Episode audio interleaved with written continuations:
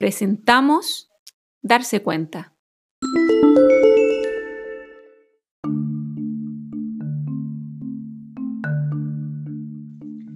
Ese fenómeno muy particular y único que ocurre cuando estás viviendo la mecánica de la vida, la rutina, lo de todos los días.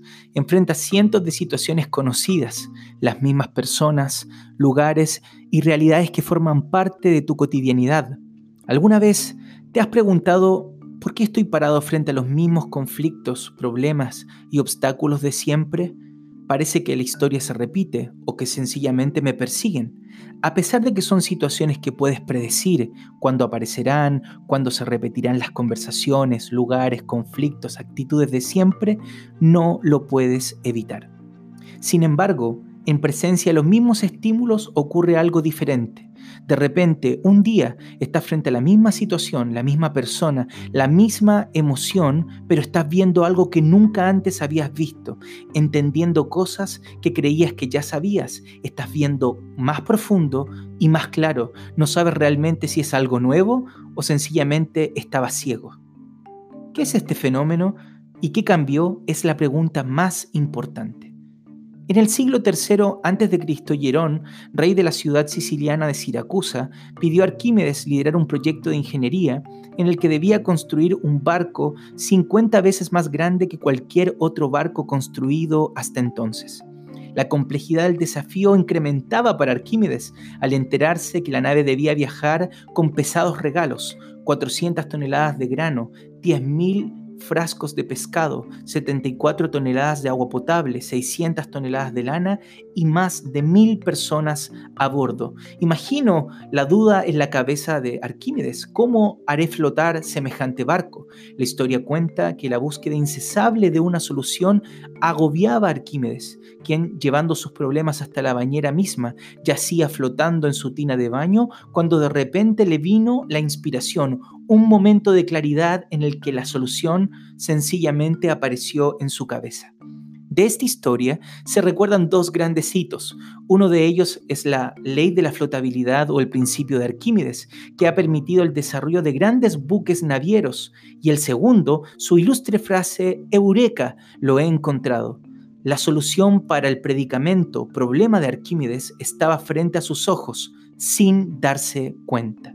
Este es el denominado momento eureka, el darse cuenta, un instante lleno de claridad y luz que algunos autores también han llamado el aha moment.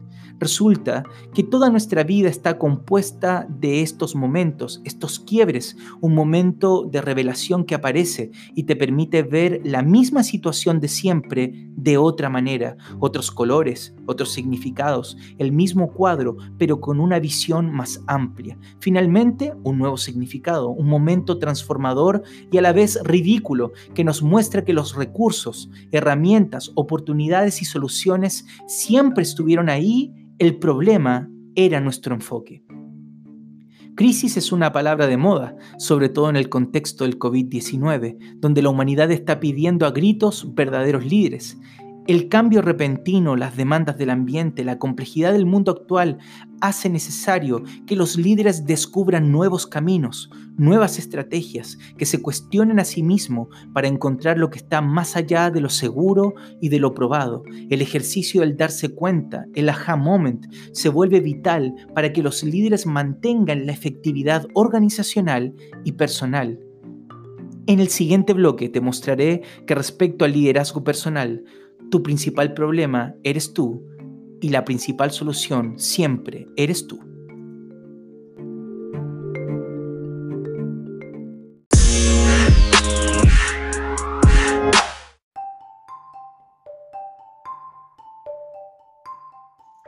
Una creencia profunda que condiciona y explica nuestra manera de ver el mundo y que forma parte de nuestra cosmovisión es lo que llamamos paradigma.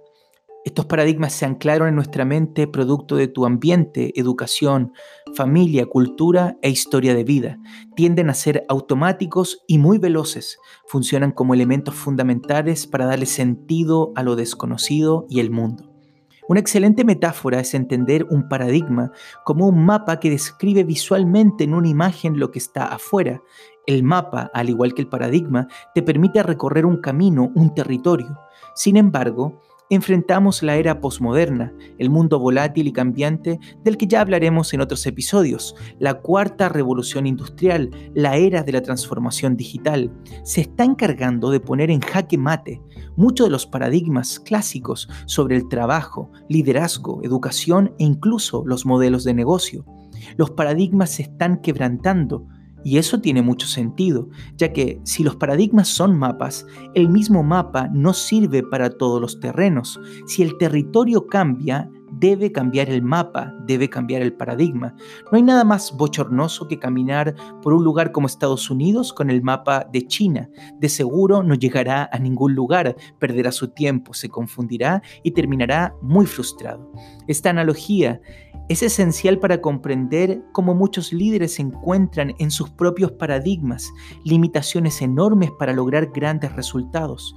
Han sido exitosos con estos paradigmas en el pasado y creen fehacientemente que no pueden cambiar su forma de pensar porque el éxito se verá comprometido si lo hacen.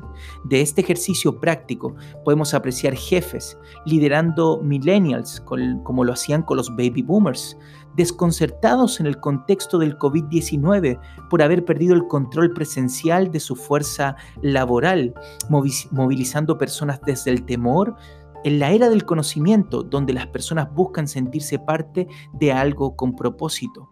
Si el terreno cambió, las creencias que te han hecho exitoso en el pasado podrían ser tu principal limitación para lograr triunfar en un nuevo ambiente, tiempo y ecosistema descubrir cuáles son esas creencias limitantes será un gran aha moment necesario para lograr desatar tu potencial para esta temporada puedes invertir mucha energía en encontrar herramientas, nuevas metodologías y paisajes. Pero como dice Marcel Proust, parafraseado, lo nuevo que buscas no está en lo nuevo, sino en mirar lo viejo con nuevos ojos. Si no eres consciente de ti mismo, difícilmente podrás hacerte cargo. Es imposible gestionar aquello que no se registra. Es improbable que se pague una factura, una deuda que no has registrado. El registro antecede a la gestión. De la misma manera, no puedes hacerte cargo de emociones, actitudes o de lo que produces en otro si no estás registrando. Debes darte cuenta de qué te, qué te está pasando y tu impacto en los demás. ¿Impactas positivamente en la gente? ¿Produces ansiedad y miedo en los demás? ¿Motivas a los demás? ¿O bajo la máscara de la mejora continua o el realismo desalientas personas y proyectos?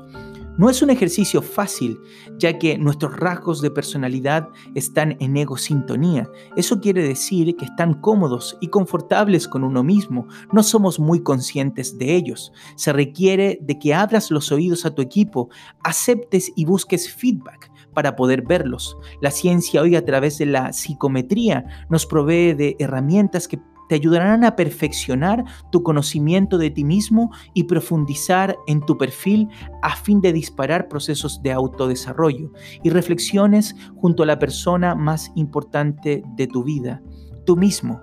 Reencontrarte, aceptarte y hacerte cargo empieza por darte cuenta, tú y todos los que te rodean te lo agradecerán.